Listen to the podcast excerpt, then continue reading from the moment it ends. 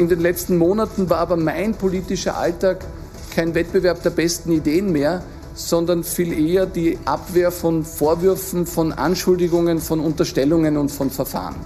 Meine Leidenschaft für Politik, die ich zehn Jahre enorm hatte, die ist sicherlich in dieser Phase auch ein Stück weit weniger geworden.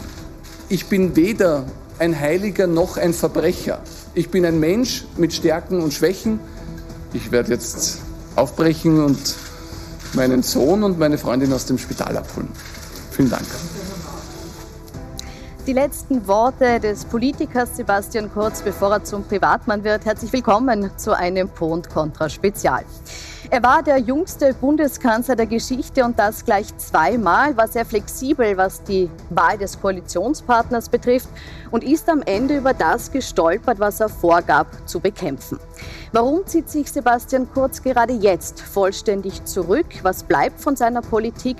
Und wie geht es jetzt weiter, nachdem auch Kanzler Alexander Schallenberg sein Amt zur Verfügung stellt? Darüber diskutiere ich heute mit Florian Klenk, dem Chefredakteur der Wochenzeitung Falter, mit Eva Schütz, der Herausgeberin von Express.at, Christina Aumeier-Hayek, Kommunikationsberaterin, Gernot Bauer, Innenpolitik, Journalist vom Profil und mit Michael Jungwirth, stellvertretendem Chefredakteur der Kleinen Zeitung. Herzlich willkommen, danke fürs Dasein.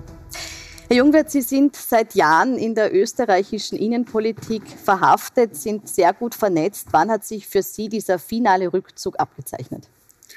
Ähm, ich habe es erst heute am Vormittag erfahren, bin nicht vorinformiert worden.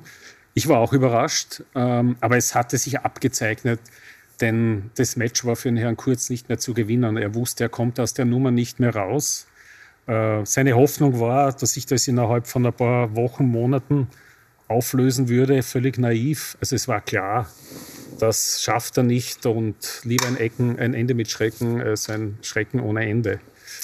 Frau Schütz, jetzt hat Ihr Medium ja auch ein sehr enges und gutes Verhältnis äh, zum Kanzler, beziehungsweise Altkanzler Sebastian Kurz. War der Schritt für Sie dennoch jetzt überraschend?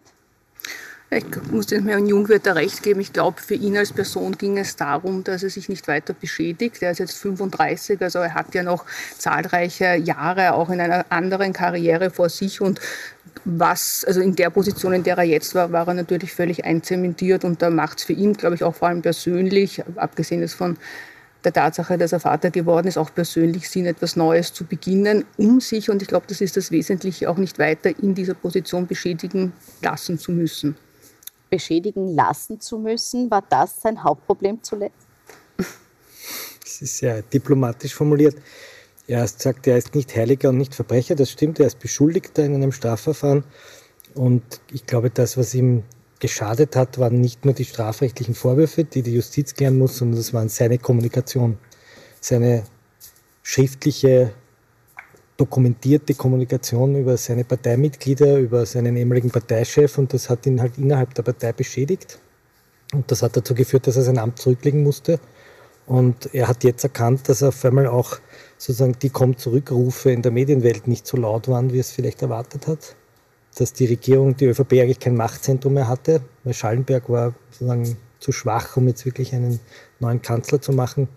Und er war zu sehr im Hintergrund und ich glaube auch, dass sozusagen auch der familiäre Aspekt jetzt dazu geführt hat, dass er zurück ist. Schauen wir mal, ob es dabei bleibt. Also es gab ja noch einen anderen Politiker, der nach der Geburt seines Sohnes gesagt hat, er geht jetzt weg und er geht jetzt ins Privatleben. Das war der Heinz-Christian Strache. Eine Journalistin hat halt äh, ein bisschen satirisch getwittert, dass bei Korruptionsvorwürfen die, die Männer immer ihre Kinder entdecken. Ähm, ich hoffe, dass das für ihn nicht der Grund ist, sondern dass er wirklich ins Familienleben zurückkehrt und ein Berufsleben beginnt, ein ganz normales ein Neustart, weil man der Familie mehr Zeit widmen wollte oder doch, weil einfach die Korruptionskausa äh, immer enger gekommen ist, immer mehr beschädigt hat äh, bei Sebastian Kurz? Die Korruptionskausa hat gewiss eine Rolle gespielt, aber eigentlich wegen der zeitlichen Komponente. Nicht, er konnte ja nicht wissen, Sebastian Kurz, A, was kommt jetzt noch daher in den nächsten Wochen, Monaten. Und ich glaube, er ist zu der Einsicht gelangt, äh, dass dieses Verfahren noch entsprechend lang dauern wird und dass er den ganzen Prozess nicht steuern kann.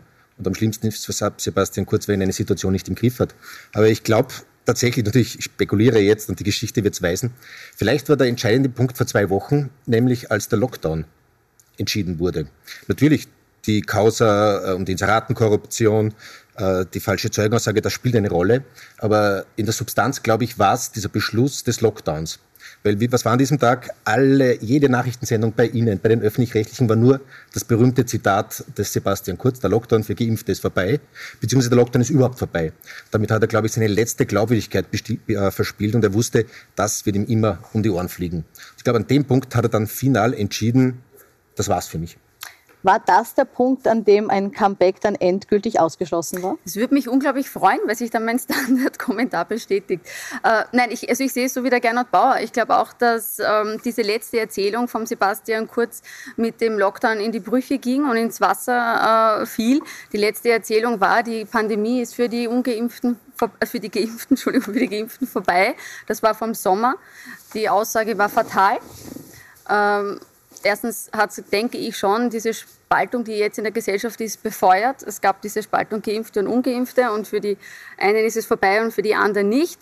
Und äh, die Impfkampagne wurde einkassiert. Das Budget für die Impfkampagne ist vom, vom Roten Kreuz zuerst ins Bundeskanzleramt gewandert und dort versandet. Es gab keine Impfkampagne, wie wir wissen. Und Stelzer und Hasler, die beiden Landeshauptleute, haben ja eigentlich bis zur politischen Selbstaufgabe äh, und auch im Hinblick auf die Katastrophe, in die sie schlittern, diese Rolle und diese Linie vom Kurz verteidigt. Und das war die letzte türkise Erzählung und die ging in die Brüche und damit war auch seine letzte kommunikative Erzählung vorbei. Ja. Also die letzte Erzählung ist quasi äh, zunichte gemacht worden oder zunichte gegangen, zugrunde gegangen in den letzten zwei Wochen.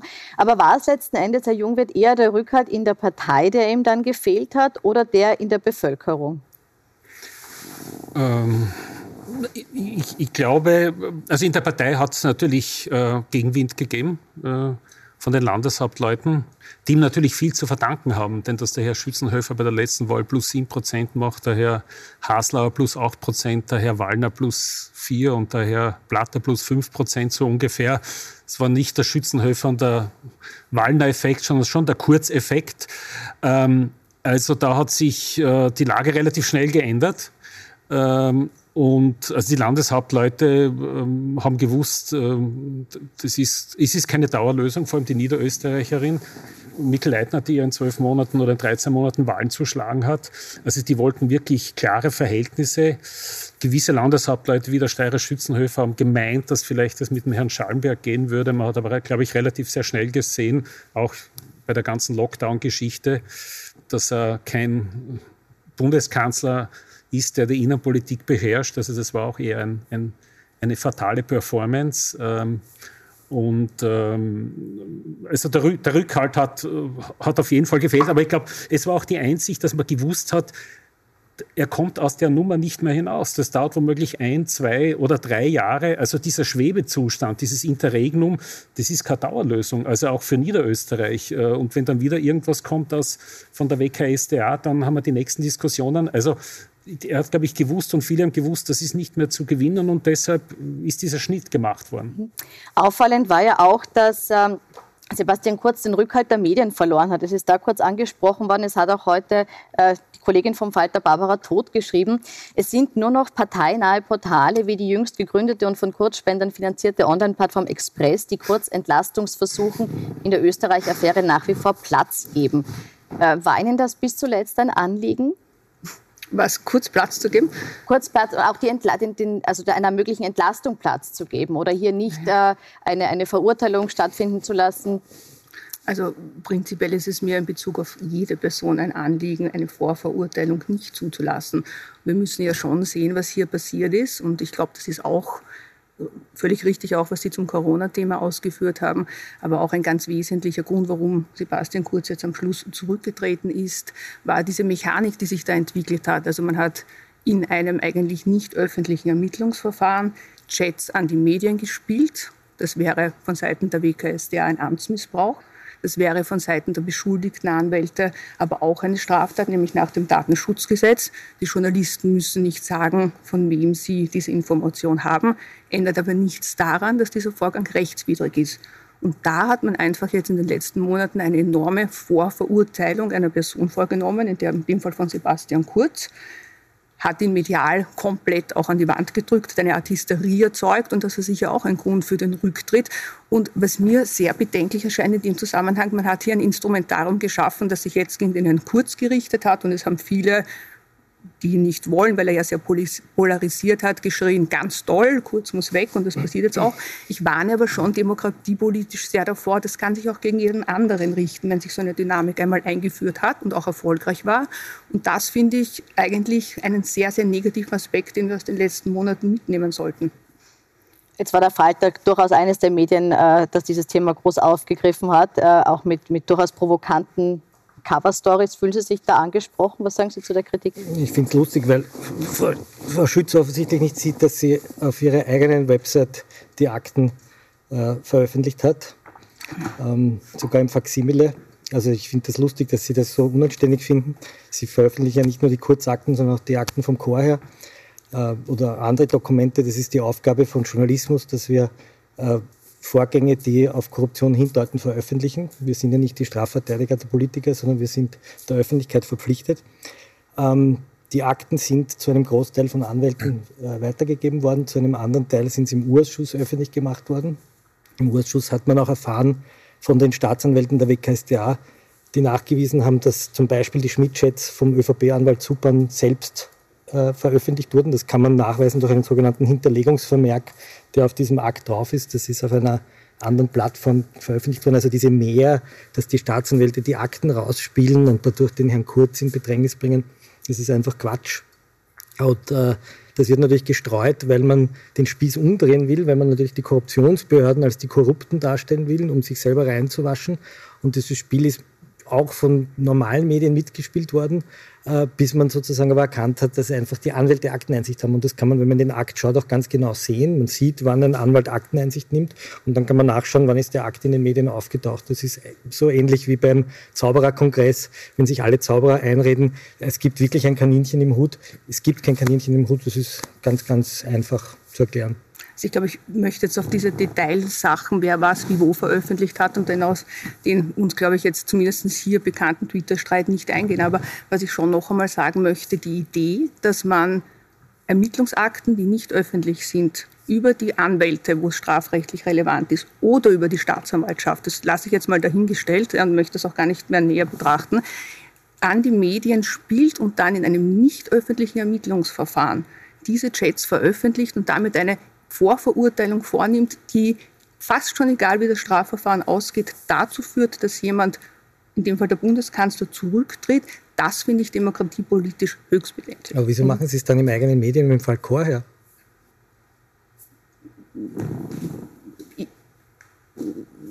Erstens mal wann, wie, wo. Also wir können da jetzt, ich glaube, wir können jetzt in eine, in eine Detaildiskussion eintreten, wo wir zwei uns jetzt vorwerfen, wer was, wann, wo, wie veröffentlicht hat. Ich glaube, das ist nicht das Thema der Sendung. Ich, wollte gerade sagen, gehen wir, gehen wir nicht weiter ins Detail. Sie sagen, die Praktiken finden eh beim ja, Express genauso statt. Vorher anführen, da nicht ins Detail gehen oder nicht.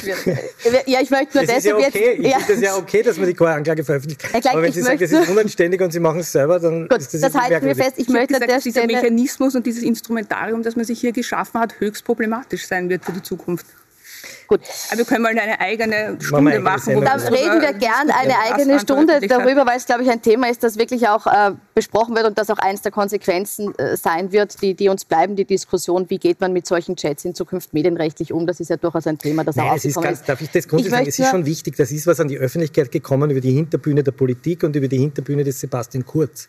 Und dieses Wissen über das tatsächliche Verhalten des Sebastian Kurz, das eigentlich diametral entgegenstand zu dem, was er plakatiert hat, nämlich neuer Stil und ich batze niemanden an und im Hintergrund sieht man, wie er die Leute wirklich behandelt hat und wie er versucht hat zu integrieren. Das hat ihm letztlich auch das Amt gekostet oder ihn so beschädigt, dass er zurücktreten musste. Das war der Schritt eins und der Schritt zwei war, die, war der Lockdown, der sozusagen seine Rückkehr unmöglich gemacht hat. Und, und ein weiterer Schritt, den mir gerade die Regie sagt, während wir hier diskutieren, äh, ist bekannt geworden, dass Gernot Blümel, der Finanzminister, ebenfalls äh, zurücktritt. Er gibt familiäre Gründe äh, als Begründung dafür an. Jetzt die Frage an Sie, die hier sitzen, haben Sie es äh, vor der Sendung schon gehört? Wissen Sie vielleicht schon nähere Hintergründe, Herr Jungwirth? Ich glaube, Blümel war genauso wenig zu halten wie Kurz. Ähm, die Vorwürfe sind da.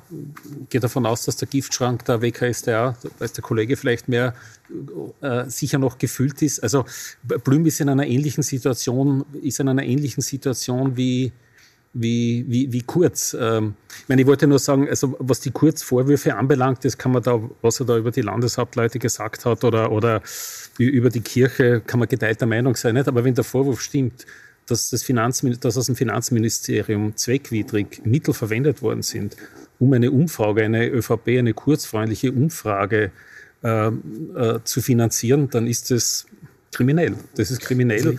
Aber darf Und, ich zu, äh, zu Blümel noch was sagen, weil Sie, weil Sie gefragt haben? Mhm.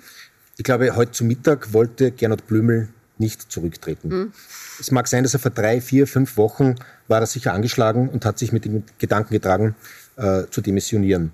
Aber er hatte in den letzten zwei, drei Wochen auch einige Erfolge. Ne? Das, die Steuerreform, das Budget ist verabschiedet worden. Also jeder, der ihn getroffen hat, hat gemerkt, der ist wieder voll im Saft. Jetzt kann man sich fragen, was ist da passiert dann in diesem Nachmittag heute? Offenbar wurde ihm von Parteigranten, von Landeshauptleuten nahegelegt, du, mit dir geht es nicht mehr. Und das ist schon ein interessantes Signal, mhm. weil bei dem Wechsel auf Schallenberg war ungefähr klar, okay, das sogenannte System Kurz wird weitergehen, auch weil die eine personelle Kontinuität es gibt. Jetzt offenbar, wenn Blümel zurücktritt, soll es ein ganz ein klares Zeichen sein, das war's. Sebastian Kurz ist für die ÖVP Geschichte und jetzt ein Neustart. Und dann muss man, kann man spekulieren, dass Gernot Blümel sicher nicht der Einzige war, sondern da könnten natürlich jetzt noch andere Persönlichkeiten zurücktreten, die eine besondere Nähe zu Sebastian Kurz hatten, wie zum Beispiel die Frau Köstinger. Das wäre jetzt ja. meine Frage, Frau Meyer-Heik. Wer, wer könnte da jetzt noch zurücktreten oder müsste zurücktreten, damit dieses, dieser Neustart glaubwürdig ist? Ja, also den Rückzug von, von Gernot Blümel halte ich aus Sicht der ÖVP und die ÖVP stellt sich jetzt neu auf. Die Karten werden neu gemischt, die Partei positioniert sich wieder neu. Die alten Landeskräfte kehren zurück und da macht das schon Sinn, dass der Gernot Blümel jetzt geht und nicht im Sinne einer Salamitaktik dann in ein, zwei, drei Monaten, je nachdem, wann neue Vorwürfe auftauchen, sind ja auch erst ein Drittel der Chatnachrichten von Thomas Schmidt ausgewertet oder uns bekannt oder dem der Medienöffentlichkeit bekannt. Also da wird ja wohl auch noch einiges kommen oder es ist zu vermuten. Ähm, noch angeschlagen ist sicher Margarete Schamberg, die Wirtschaftsministerin. Die gilt als Schwachstelle in der Regierung schon lange Zeit. Wir erinnern uns kurz an das erfolgreiche Projekt Kaufhaus Österreich. Es folgten noch weitere nicht so erfolgreiche Projekte. Das heißt, es wäre naheliegend, das, das jetzt gleich für eine größere Rochade äh, zu nützen. Äh, Elisabeth Köstinger, die Landwirtschaftsministerin, ist sicher eine ganz enge Vertraute von Sebastian Kurz, aber ich denke, da ist der Bauernbund noch zu stark und wird sie halten. Aber vielleicht erleben wir auch da morgen eine Überraschung. Im Moment ist wenig gesichert, glaube ich. Mhm. Also mit, mit, mit Ausnahme von, von Tanner und also nicht, äh, mit Ausnahme von Linhardt und Kocher sind eigentlich alle äh, kommen alle aus dem Dunstkreis von, von Sebastian Kurz. Ich glaub, also, wenn, man das, halt wenn man das so weiterspinnen würde, Raab äh, ist nur Ministerin geworden, weil sie im Innenministerium Sektionschefin war oder Abteilungsleiterin. Äh, aber sie ist nicht angeschlagen. Aber sie ist nicht angeschlagen, ja. das stimmt, ja. Also, also wenn, man, wenn man meint, die Türkisen müssen jetzt abtreten, dann müsste eigentlich fast die gesamte ÖVP-Mannschaft mit Ausnahme von Kocher und, und Linhardt mhm. abtreten. Okay ich würde zwei Sachen sagen. Das eine ist, ich glaube, es ist nicht der Giftschrank der WKStA, sondern es ist der Giftschrank des Thomas Schmidt. Das muss man immer festhalten. Mhm. Das ist ja nicht etwas, was die WKStA findet, sondern was sie gefunden hat. Ähm, ich glaube, das, was wir jetzt erleben, ist einfach auch der Abschied einer Ära, einer Politikergeneration, die sich halt wirklich Sebastian Kurz fast unterworfen hat. Also die, die, die Leute, die da jetzt gehen, Blümel vielleicht noch ein bisschen weniger, der hat noch sozusagen Ecken und Kanten gehabt, aber letztlich sind es die Ministerinnen und Minister, die ihm sozusagen beigeordnet waren und auch nicht wahnsinnig äh, scharfes politisches Profil hatten, sondern die haben halt, wir kennen alle diese trainierten Interviews, die wir zur Leide gesehen haben. Und ich nehme an, wenn Nehammer Kanzler wird, wenn er das jetzt wirklich wird, dass er sich einfach wieder eine, eine Generation von Politikern herholen wird, die halt wirkliche Berufspolitiker sind und auch sozusagen auch einen Marsch durch die politischen Institutionen gemacht haben, die Abgeordnete waren, die in Brüssel waren, die vielleicht auch äh, das Handwerk anders beherrschen, weil wir jetzt in eine Krisenzeit kommen ja? und einfach auch ein anderer Typus von bürgerlichen Politikern gefragt ist. Wobei ein Punkt spricht, wenn du sagen ein Punkt spricht schon gegen einen großen Umbau und das ist, dass natürlich niemand weiß, wie geht es mit dieser Koalition weiter. Es kann sein, dass in, halben, in einem halben Jahr diese ganze Ko Koalition auseinanderbricht. Und wer jetzt ein, ein Ministeramt antritt, der hat entweder nichts zu verlieren oder er ist schon in einem Alter, wo er so eine neue Aufgabe übernimmt, oder er ist vielleicht wirklich ein Abgeordneter, der dann zurück kann in den Nationalrat, also ein Manager. Mhm aktiv oder ein, ein, ein, ein, ein, ein Angestellter oder ein Beamter oder was immer, der jetzt in die Regierung wechselt, ein Wissenschaftler, der geht schon auch ein Risiko ein oder mhm. sie. Die Frage ist auch, also nachdem wir jetzt in den letzten Monaten gesehen haben, wer sich das antut. wer will in eine Regierung in einer Pandemie, wer möchte sich dann auch öffentlich in dieser Form, wie das jetzt eingerissen ist, in der letzten Zeit bloßstellen lassen? Und was macht diese Person anschließend, wenn sie jetzt noch nicht sozusagen pensionsreif ist, anschließend, weil bei vielen Politikern, die jetzt abtreten, und das hat man jetzt in den letzten würde sagen, ein, zwei Jahren sehr deutlich gesehen, eigentlich, ich fand das auch bei Hartwig Löger schon recht beachtlich, eigentlich ihr Berufsleben de facto beendet ist, wenn mit einem Strafverfahren, egal ob das jetzt zum Erfolg führt oder nicht, das dann über fünf, sechs, sieben, zehn Jahre gezogen wird, ist es halt schwer, wieder in den Berufs-, ins normale Berufsleben zurückzukehren. Mhm. Ganz kurze Frage da anschließend. Äh, ist das unser Problem, dass jetzt einfach auch niemand mehr Interesse hat, einen solchen Job, einen Ministerjob anzutreten? Naja, es ist grundsätzlich haben alle Parteien ähm, de facto ein Personal- und Nachwuchsproblem, äh, weil einfach für erfolgreiche Menschen aus der Wirtschaft und der Industrie die Politik sehr unattraktiv ist. Ähm, natürlich äh, die Gefahr, dass man medial ausrutscht, äh, dass man dem Amt äh, und dieser Aufgabe nicht gewachsen ist, ist sehr groß. Und dann ist es aber kein stilles Scheitern, sondern ein öffentliches Scheitern. Das Risiko muss man nehmen. Also ich fand die Entscheidung von Martin Kocher zum Beispiel beachtlich. Ähm, wird spannend, wie er das in zwei, drei Jahren sieht. Also ich erinnere daran, dass auch Martin Kocher unterschrieben hat, wenn Kurz nicht mehr Kanzler ist, wird er zurücktreten. Das war dann nicht der Fall. Er hat sich blamiert. Äh, ich denke, das hat seiner Reputation durchaus geschadet. Also man rutscht einfach unglaublich leicht aus und man hat viel zu verlieren und man fragt sich zu Recht, warum soll ich mir das antun, wenn ich in der Privatwirtschaft besser verdiene und dort eher diese Spielregeln beherrsche. Schauen wir vielleicht mal zum äh, Platz an der Spitze, dem äh, Kanzlerplatz. Der ist, äh, jetzt ist es schon nicht mehr der letzte Rücktritt, der vorletzte Rücktritt dieser Regierung gewesen. Alexander Schallenberg äh, stellt sein Amt zur Verfügung. Er hat ja den, das, äh, die Position des, des Bundesparteichefs selbst nie angestrebt und lässt heute verlautbaren, ich bin der festen Ansicht, dass beide Ämter, Regierungschef und Bundesparteiobmann der stimmenstärksten Partei Österreichs, rasch wieder in einer Hand vereint sein sollten. Ich stelle daher mein Amt als Bundeskanzler zur Verfügung, sobald parteiintern die entsprechenden Weichenstellungen vorgenommen wurden. Jetzt stehen, wir haben es schon gehört, alle Zeichen auf Karl Nehammer und zwar eben sowohl als ÖVP-Parteichef als auch als Kanzler. Herr Bauer, warum er? Warum Karl Nehammer? Karl Nehammer war Generalsekretär der Partei. Darum kennt er die Partei auch wahnsinnig gut und zwar nicht nur Wien und Niederösterreich, das sozusagen seine Homebase ist, sondern bis nach äh, Vorarlberg hinein kennt er die Partei und er ist in dieser Partei unglaublich beliebt. Also er war ein Generalsekretär, der unglaublich engagiert war, der in jede, in jede äh, Bezirksorganisation gefahren ist. Das öffentliche Auftreten ist gut, er hat halbwegs gute Werte. Äh, und man traut ihm auch zu, glaube ich, dass er die Partei jetzt, er ist ein Profi, und dass er die Partei jetzt äh, zu neuen Ufern führt. Alexander Schallenberg ist sicher der einzige ÖVP-Politiker heute, der gut schlafen wird. Weil ich persönlich glaube, dass er, dieses, dass er froh ist, dass er aus diesem Amt heraus ist wieder nur noch hoffen, dass er Außenminister bleiben darf oder zurückkehren darf ins Außenamt. Also ich glaube, Schallenberg ist wirklich froh, dass er diesen Kelch jetzt wieder abgeben kann. Ist Nehammer jetzt der richtige Mann? Das ist die Frage. Er hat natürlich schon noch den Ugu auch, nachdem er Generalsekretär und äh, Sebastian Kurz war, hat er schon noch den Ugu, dass er ein Kurzmann ist. Aber alle Maßnahmen, die ersten jetzt wieder Rücktritt des Gernot Blümel, deuten schon darauf hin, dass er eine eigene Linie fahren wird. Und wer steht hinter ihm? Natürlich die Landeshauptfrau von Niederösterreich, Johanna Mikl-Leitner. Mhm. Deren Backing hat er. Und wahrscheinlich ist Johanna Mikl-Leitner die neue starke Persönlichkeit in der Volkspartei. Ja, und es war ja auch interessant. Ne? Karl Nehammer kam ja in den letzten Wochen eigentlich nicht mehr vor. Genauso wie Hanna Mikl-Leitner. Also die haben sich ja sehr bewusst aus dieser Debatte zurückgezogen, aber denke ich durchaus an Gewicht gewonnen offensichtlich. Ne? Was ja etwas überrascht hat heute auf Twitter, das war Ihr Kommentar, Herr Klenk. Äh, Sie haben nämlich geschrieben, dass zumindest aus Sicht der ÖVP Karl Nehammer eine gute Wahl ist. Und zwar wörtlich schreiben Sie, Karl Nehammer als Bundeskanzler wird die Mehrheit links der Mitte gefährden. Der Mann kann Organisationen führen, Reden halten, er kann Staatsmann und Asylhardliner zugleich.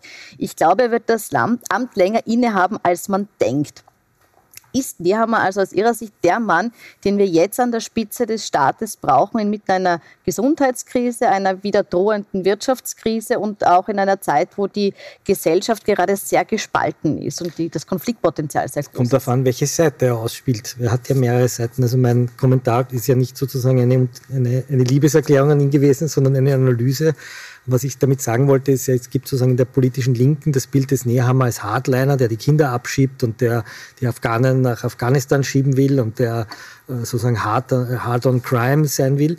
Aber ich glaube, dass es auch einen anderen Nehammer gibt, der zum Beispiel nach dem Terroranschlag, den sein Ministerium verantwortet, mitverantwortet hat, wie wir nach dem Servicebericht wissen, zum Beispiel kurz danach eine Rede gehalten hat, die sehr versöhnend und verbindlich war.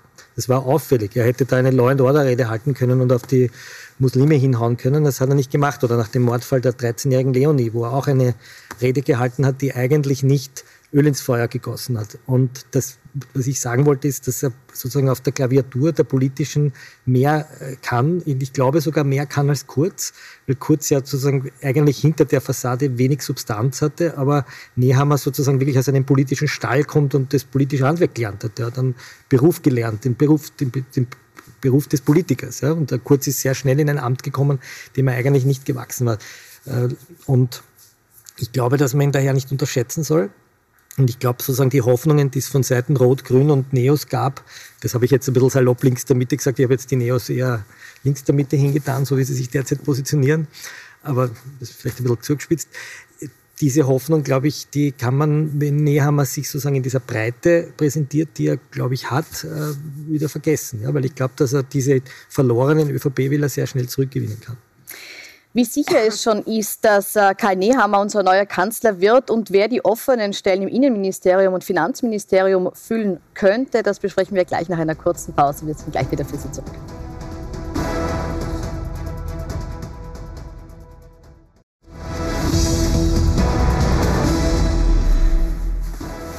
Willkommen zurück bei einem Pro und Contra Spezial zum Rückzug von Sebastian Kurz aus der Politik. Wir sind gerade an der Stelle angelangt, wo wir darüber diskutieren, wer denn nun das Kanzleramt übernehmen wird, nachdem Alexander Schallenberg heute im Zuge des Rückzugs von Sebastian Kurz auch sein Amt zur Verfügung stellt. Alle Zeichen stehen auf Karl Nehammer, der bisherige Innenminister soll also das Amt übernehmen. Frau Schütz, meine Frage da an Sie, als wie sicher ist diese Entscheidung oder diese Überlegung schon zu werten? Wird es Karl Nehammer? Also es hat sich jetzt in den letzten, glaube ich, 24 Stunden schon sehr, sehr klar herauskristallisiert, dass äh, er da jetzt wirklich der Favorit ist und wie Sie vorher richtig gesagt haben, offenbar auch die Unterstützung aus Niederösterreich. Ich glaube, wäre auch, auch sozusagen ein ganz guter Übergang, weil er war äh, ja auch in der Regierung kurz äh, schon dabei, war Innenminister, hat dort, finde ich, eigentlich einen relativ guten Job gemacht, obwohl es als Innenminister sicher immer schwierig ist, weil, der, weil die Position an sich schon polarisiert. Ähm, auf der anderen Seite war er nie war er nie in, eine, in, einen Straf, in den Vorwurf eines Straftatbestandes oder ähnliches involviert. Er hat sich jetzt in den letzten zwei Wochen eben sehr zurückgenommen. Also ich glaube, das wäre wahrscheinlich eine gute Wahl, mit der alle ganz gut leben könnten. Wenn denn nun das Innenministerium frei wird, Herr Bauer, wer rutscht denn auf diesen Posten? Na? Da gibt es eine programmierte Nachfolgerin, nämlich Caroline Edstadler, die derzeitige Europa- und Verfassungsministerin im Kanzleramt. Wir wissen, sie war ja schon einmal im Innenministerium, zwar als Staatssekretärin. Da war sie die Aufpasserin von Innenminister Herbert Kickel. Da hat sie sozusagen ihre, erste, ihre ersten Lorbeeren sich verdient. Und bei Edstadler ist etwas interessant. Sie hat sich schon in den letzten Monaten begonnen zu emanzipieren vom Bundeskanzler Kurz, vom damaligen Bundeskanzler Kurz noch. Wir haben vorher gesprochen, wie viele Minister, Ministerinnen es eigentlich nicht geschafft haben, eine eigene Linie zu entwickeln. Äh, Caroline Edstadler hat ganz gezielt begonnen, eigene Projekte zu starten, eigene Netzwerke in der Partei äh, aufzubauen. Und natürlich ist sie die logisch gesetzte Kandidatin jetzt für das Amt des Innenministeriums. Und wir wissen auch, im Innenministerium gab es schon viele Politikerinnen, zum Beispiel Johanna Mikl-Leitner oder die Maria Fechter. Mhm. Auch das Finanzministerium wird frei, haben wir gerade vernommen. Äh, wer könnte dann nachfolgen? Ähm, weiß ich jetzt leider nicht. Ich wollte vielleicht noch zwei Sachen sagen. Äh, ich glaube nicht nur, dass Schalberg gut schlafen wird, ich glaube auch, dass Kurz halt noch kurz schlafen wird. Für Kurz ist auch jetzt äh, ein Lebensabschnitt ähm, zu Ende. Ähm, ich, ich, ich gebe geb da völlig recht. Ähm, also was Nehammer anbelangt, er wird sicher unterschätzt. Also er wird ähm, er ist sicher ein, einer der unterschätzten äh, äh Politiker. Äh, er, ist, er kennt die Partei aus dem Innersten. Äh, er ist ein Stratege. Er hat dann, er weiß, er kennt das politische Handwerk. Er hat natürlich aber nicht diese Strahlkraft, die Kurz hatte. Also das ist sicher sicher ein Problem. Ich habe ihn vor ähm, zwei Wochen in Israel äh, begleitet. Er war in Israel zwei, drei Tage. Da hat man gesehen, also, dass er das Zeug für, für, für anderes hat. Also da hat er sich wie ein Außenminister ähm, hat er das gut gemacht. Yad Vashem, auch ehemalige, die Nachfahren von Holocaust-Überlebenden, die eine die, die Staatsbürgerschaft bekommen haben. Äh, das hat er wirklich sehr gut gemacht. Also da sieht man, dass er ein gutes politisches Gespür hat, auf Leute zugehen kann. Ob er wirklich so jetzt nach links blinken wird, salopp gesagt nach links blinken wird oder weiterhin nach rechts. Also ich glaube eher, dass er sozusagen die, die rechte Seite weiterhin abdichten wird. Ähm, ist, ist, mein, ist mein Eindruck. Ähm, aber zu Ihrer Frage, wer Finanzminister wird, ich meine, es ist immer wieder Haber genannt worden. Äh, ich kann das jetzt. Gottfried Haber, der jetzt in der Nationalbank. Genau, genau. Ähm, ich, ich, weiß es nicht, äh, es sei denn, es kommt aus Niederösterreich, weil wir das vorhin besprochen haben, aus, aus Niederösterreich jemand, ähm, der Finanzminister wird. Also ich glaube, das ist, es ist derzeit wirklich vieles im Fluss. Ich frage offen in die Runde Überlegungen, ja? Na, ich finde nur, man sollte darüber diskutieren, was die eigentlich politisch noch wollen. Ja, weil wurscht wäre jetzt sozusagen... Ja, da kommen wir gleich dazu. Jetzt, aber, aber ich möchte jetzt ganz kurz... Namen sagen, es gibt ja vielleicht, es gibt ja vielleicht trotzdem... Einfach, wir wissen es ja, okay, weil, also bevor wir Nein, aber der Gerhard Bauer weiß es schon. Okay, Herr Junge hat völlig recht. Natürlich, wenn das neue Kraftzentrum Niederösterreich ist, ich spekuliere, dann wird zum Beispiel denkbar, dass ein Landesrat Bernkopf äh, Agrarlandesrat, ein erfahrener Politiker, Mittelleitvertrauter, dass der Minister wird zum Beispiel. Äh, Gottfried Haber wurde genannt, ein anderer Wissenschaftler ist möglich, der ist schon in der Regierung, nämlich Martin Kocher könnte natürlich Finanzminister werden und vom Arbeitsministerium dorthin äh, wechseln. Es sind ein paar Abgeordnete möglich aus dem, aus dem ÖVP-Club. Also da gibt schon Namen. Wie gesagt, aber jeder, der da reinwechselt im Ministeramt, muss sich äh, äh, vor Augen führen, dass er vielleicht in einem halben Jahr nicht mehr Minister ist. Was wie gegen Haber spricht, weil der hat einen tollen Job in der Nationalbank, also ob der den so einfach aufgibt, das geht ein Risiko. Aber weil vorher von Michael Jungwirth äh, der Satz gefallen ist, ähm, dass der Herr der, der Karl Nehammer nicht so diese Strahlkraft hat. Ich glaube, das ist so diese Sehnsucht nach der Strahlkraft, über die müssen wir noch mal reden, glaube ich, weil das sollte auch irgendwie die Lehre aus dieser ganzen, ganzen Geschichte sein. Der Sebastian Kurz war ein narzisstischer Verführer. Ob mit oder ohne krimineller Energie werden jetzt die Ermittlungsbehörden feststellen. Ähm, aber er hatte phasenweise 40 Prozent der Wählerschaft hinter sich. Und das hatte Jörg, hat also Jörg Haider, Karl-Heinz Grasser, das heißt wieder ein junger, politisch sehr talentierter Mann, ein Kommunikationstalent, aber am Ende des Tages eine Ich-AG und ein Populist, der dieses Land an den Abgrund geführt hätte. Der Jörg Haider hat Kärnten an den Abgrund geführt. Wäre er nicht bei dem Autounfall ums Leben gekommen, wer weiß, ob er nicht immer noch Landeshauptmann wäre. Ja? Es gibt immer noch Kärntner, die bei der Befragung sagen, nach der Sonntagsfrage, wenn er noch leben würde, würde den Jörg Haider wählen. Ähm, ich glaube, es wird schon auch noch möglicherweise eine Sebastian Kurz Traurigkeit, Wehmut kommen. Ich glaube, wir müssen in dem Land dorthin kommen, dass wir eine Verantwortung für die Politiker und Politikerinnen haben, die wir wählen äh, und dass wir weg müssen von dieser Sehnsucht nach Strahlemännern und Glanzfiguren, die aber am Ende des Tages Populisten sind, die dieses Land nicht inhaltlich voranbringen, sondern ausschließlich ihre eigene Machtagenda befördern. Also ich, also ich finde, das ist jetzt schon ein sehr, sehr hartes Urteil über Sebastian Kurz. Also erstens wage ich zu bezweifeln, dass er das Land an den Rand des Abgrunds geführt hätte. Als Populist Menschen oder ja, Die Politiker, Situation vom Lockdown war nicht sehr erfreulich, oder? Nein, die Situation vom Lockdown war nicht sehr erfreulich. Das ist aber nicht nur in Österreich so, sondern auch in sehr vielen anderen europäischen Ländern so. In welchem konkret? Nein, Deutschland geht jetzt in die eine ähnliche Richtung. In den, in den, wie, auf den Intensivstationen ist in Deutschland nicht so wie in Österreich. Äh, das jetzt alles an Sebastian Kurz festzumachen, ist aber, glaube ich, auch ein bisschen weit hergeholt. Aber was ich sagen wollte, ist dieses Thema Populismus. Ja? Also Populismus, der bei jedes Wort äh, ist ja offenbar schon extrem negativ behaftet. Auf der anderen Seite haben wir halt eine Demokratie, wo das Volk entscheidet und da ist halt Kommunikation sehr wichtig und da ist es auch wichtig, dass man Entscheidungen dem Volk, wenn Sie das jetzt als Populismus bezeichnen möchten, dann ja, dem Volk in einer Weise sozusagen auch informativ aufbereitet, äh, dass es mitgeht. Weil am Ende entscheidet jeder einzelne Wähler und der entscheidet eben aufgrund, wie man kommuniziert. Nein, dann haben Sie, glaube ich, das Beinschab-Tool nicht ganz verstanden inhaltlich. Beim Beinschab-Tool ging es darum, dass der Wähler und Steuerzahler seine eigene Desinformation finanziert hat. Und das ist der gravierende Unterschied. Also wenn ein Politiker gewählt werden will oder eine Politikerin, dann wirbt man um die eigenen Ideen, Haltungen und Ziele in der Politik. Und dann geht man in eine Wahlschlacht und wirbt wieder um seine eigenen Ideen und Ziele. Was ist passiert unter Sebastian Kurz? Eine eklatante Wahlkampfkostenüberschreitung, die stark wettbewerbsverzerrend war. Ja, also in einem Ausmaß, das dieses Land bisher noch nicht gesehen hat. Und das Beinschab-Tool noch einmal, wenn sich die Vor Vorwürfe bestätigen, dann wurde eine Umfrage in mehreren Wellen über das Boulevardblatt Österreich über Jahre hinausgespielt und finanziert möglicherweise über eine Umwegkonstruktion über das Finanzministerium. Also das ist jetzt nicht so, dass hier jemand um seine Ideen wirbt und die Bevölkerung informiert. Also ich glaube, das war jetzt ein, ein, bisschen, was ich nicht verstanden habe, das Bayern-Schab-Tool habe ich schon verstanden, was ich nicht ganz verstanden habe, wie Sie jetzt von der Definition des Begriffes Populismus äh, relativ äh, übergangslos zum Bayern-Schab-Tool gekommen sind. Also es, geht um die Öffentlichkeit, es geht darum, und das ist sozusagen Teil, die wir als Medienleute mal kritisch hinterfragen sollen, warum wir diesen Sebastian Kurz nicht viel kritischer betrachtet haben, sondern vor allem die Boulevardmedien ja auf dem Bauch gelegen sind, ja, ihr Medium immer noch.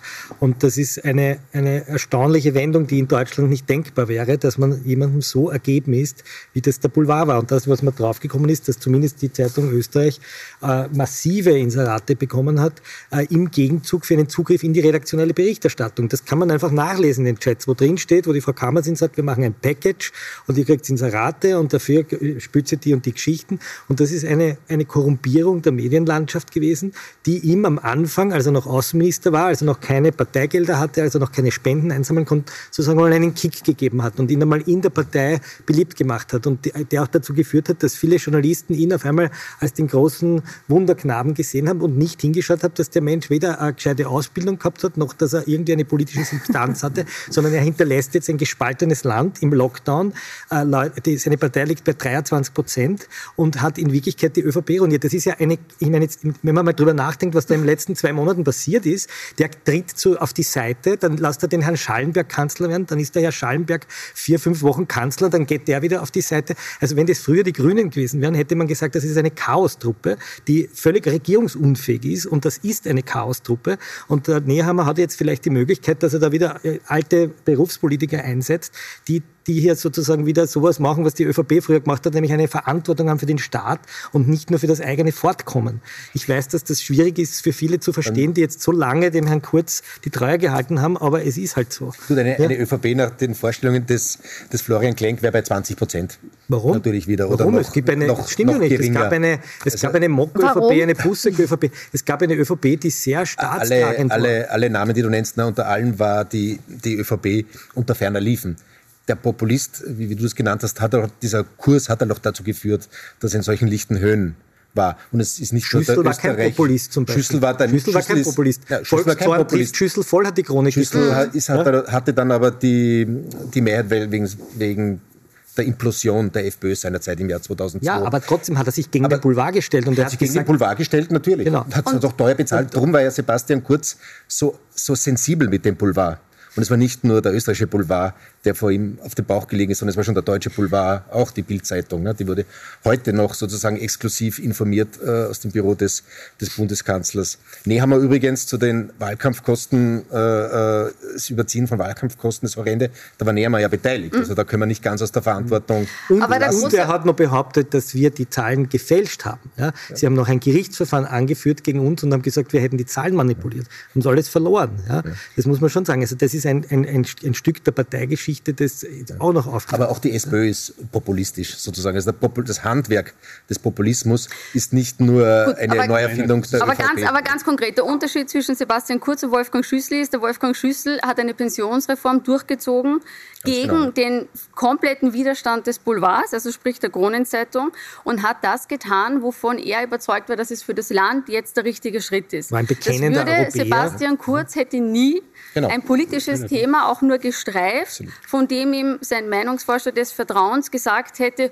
ui, schwieriges Thema, dabei gewinnst du nichts und mit dem Boulevard legst du dich auch an. Nie im Leben hätte er es getan, weil auch, er ein Populist ist. Darum ist auch Wolfgang Schüssel ein sicher äh, äh, bedeutenderer Kanzler als Sebastian Kurz. Wobei auffällig Sebastian Kurz sich hat explizit bei Wolfgang Schüssel und Andreas Kohl bedankt hat für die Unterstützung. Die drei sind sie nämlich doch schon sehr ähnlich, nämlich in, weil sie ein bisschen Sozifresser sind, nämlich alle drei. Das verbindet sie. Und diese Hegemonie der SPÖ, die wird ohne die angebliche, also die teilweise die reale, aber auch die angebliche imaginierte, die wird jetzt schon wieder ein bisschen stärker werden. Also ohne Sebastian Kurz schauen wir an, wo die ÖVP bleiben wird. Das würde ich nicht ausschließen, ich dass das einhalten können. Ich, ich möchte eine kleine Anekdote erzählen. Kleine Anekdote, aber ich möchte noch kurz ja. auf die Inhalte kommen. Ich bin aber mit Sebastian, Sebastian Kurz im Iran gewesen und das war so am, am, Höhepunkt der Flüchtlingskrise und er war Außenminister und da hat er zwei Berater gehabt. Da hat er gehabt den Nikolaus Marschik, der ist ein sehr seriöser EU-Botschafter mittlerweile in Brüssel und dann hat er gehabt den Gerald Fleischmann, das ist der Medienberater, der jetzt zurückgetreten ist. Und ich kann mich erinnern, es hat irgendeine Talkshow angerufen, dass Kurz zu Sarrazin kommen soll, mit ihm diskutieren soll. Deutsche Talkshow. Genau, deutsche Talkshow. Und der Marschik hat gesagt, nein Sebastian, da gehst du nicht hin, das ist nicht deine Bühne, du bist ein Staatsmann, du bist Außenminister der Republik, du setzt dich dort nicht ein. Und der Fleischmann hat gesagt, na sicher gehst, ja, weil das bringt da was. Er ist hingegangen. Das war, ein, das war damals diese Zeit, 2016, 2015, äh, also wo er einfach einen Weg sagen, gewählt hat, wo er gesagt hat, ich hätte Staatsmann werden können oder ich hätte halt Populist werden können. Und er hat sich halt für den Populisten entschieden und die Populisten werden zwar in Österreich ein paar Jahre geliebt, die Schwiegersohn-Nation kostet von, dann viel Heider, Geld. Kostet dann einen Haufen Geld, bringt uns ein bisschen in die, in die Krise und dann kommt wieder der Nächste. Ne? Bleiben wir bei der, bei der politischen Bilanz. Jetzt haben wir hier gehört, der Populist. Die Frage ist inhaltlich, Herr Jungwirth. Was hat er inhaltlich weitergebracht in seiner Zeit, in der er in der österreichischen Politik tätig war? Und was fehlt? Was müssen die Nachkommenden jetzt äh, reparieren? Also ich würde nur sagen, wegen der Strahlkraft. Mhm. Es gibt auch Linke, äh, gibt auch Leute, die links in der Strahlkraft haben, wie der Herr Macron. Also ich wollte nur sagen, der Herr Nehammer, dem fehlt sehr wohl die Strahlkraft, die der Herr Kern hatte, die der Herr Macron hatte. Ähm, äh, also zu meinen, wenn man keine Strahlkraft hat, ist man dann ein seriöser Politiker. Ich glaube nicht, dass der Nehammer die erste Wahl ist, sondern es gibt halt niemanden anderen. Er hat seine Meriten. Ähm, also die, die Kurzagenda zu, zu Ihrer Frage. Ähm, ich glaube, es sind sogar zwei Punkte gewesen. Der Punkt eins ist eh bekannt, die ganze Migrationssache, wo seine Strategie die war, einfach nach rechts stark abzudichten. Und die zweite Frage, der zweite Punkt war doch der Mittelstand, zumindest eine Form der Entlastung des Mittelstands und auch vielleicht der der, der unteren Einkommen. Ähm, daran geknüpft zum Beispiel die ganze Pensionsfrage, dass er äh, an keine Pensionsreform gedacht hat, im Unterschied zum, zum, zum, zum Herrn Schüssel. Also das passt genau in sein Konzept und das ist natürlich eine populistische äh, Variante gewesen. Also alle, solange die ÖVP nicht den Kanzler gestellt hat in den letzten 10, 15 Jahren, war immer die Forderung, wir müssen das Pensionssystem reformieren. Kaum stellt sie den Kanzler, mit dem Herrn Kurz wird das Pensionssystem nicht reformiert aus Angst vor einer unpopulären Maßnahme. Also das ist natürlich, das ist natürlich äh, ein, ein, durchaus populistischer Zug. Aber ich glaube, der Populismus ist eben keine, keine Sache von, von rechts, äh, sondern es geht, auch, es, geht in, es geht auch in beide Richtungen. Wir ähm, haben halt in Österreich die Geschichte des Rechtspopulismus, jetzt so wenn man die letzten Jahrzehnte zurückdenkt. Ja. Ein Linkspopulist hat es bei uns noch nicht in die Beliebtheitsskala äh, geschafft. Vielleicht kommt das noch. Moment, noch nicht. Ja, ja, na, aber ich meine es inter, interna mhm. international gesehen. Nicht? Ein bisschen Gerechtigkeit für Sebastian Kurz kann man, glaube ich, hier, nachdem er Geschichte ist, ja mhm. auch walten lassen. Die Absurdität ist, er hat zwei fulminante Wahlerfolge eingefahren. Zwei fulminante. Normalerweise ist man dann zehn Jahre Kanzler bei zwei Wahlerfolgen. Und er war insgesamt nur dreieinhalb Jahre Kanzler. Also es zeigt ja auch alles, wie instabil das ganze System war. Und in diesen dreieinhalb Jahren war halt doch schon einige Zeit überlagert von der Pandemie. Ich glaube auch, dass er wenig Substanz hat. Ich glaube auch, dass es Marketing war. Er wäre keine großen Reformen angegangen.